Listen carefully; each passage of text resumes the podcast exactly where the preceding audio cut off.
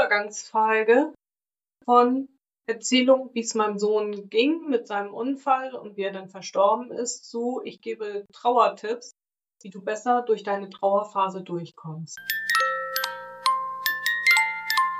Hallo, ich bin Mirja. Ich bin immer noch verwitwet. Ich habe immer noch meine MS-Diagnose, aber seit kurzem bin ich nur noch Mutter von einem lebenden Kind. Das andere kam an den Folgen eines Verkehrsunfalls ums Leben. Und wie ich mit dieser Trauer in dieser besonderen Situation umgehe, darüber möchte ich in diesem Podcast sprechen und vielleicht magst du mir gerne dabei zuhören. Du bist herzlich eingeladen.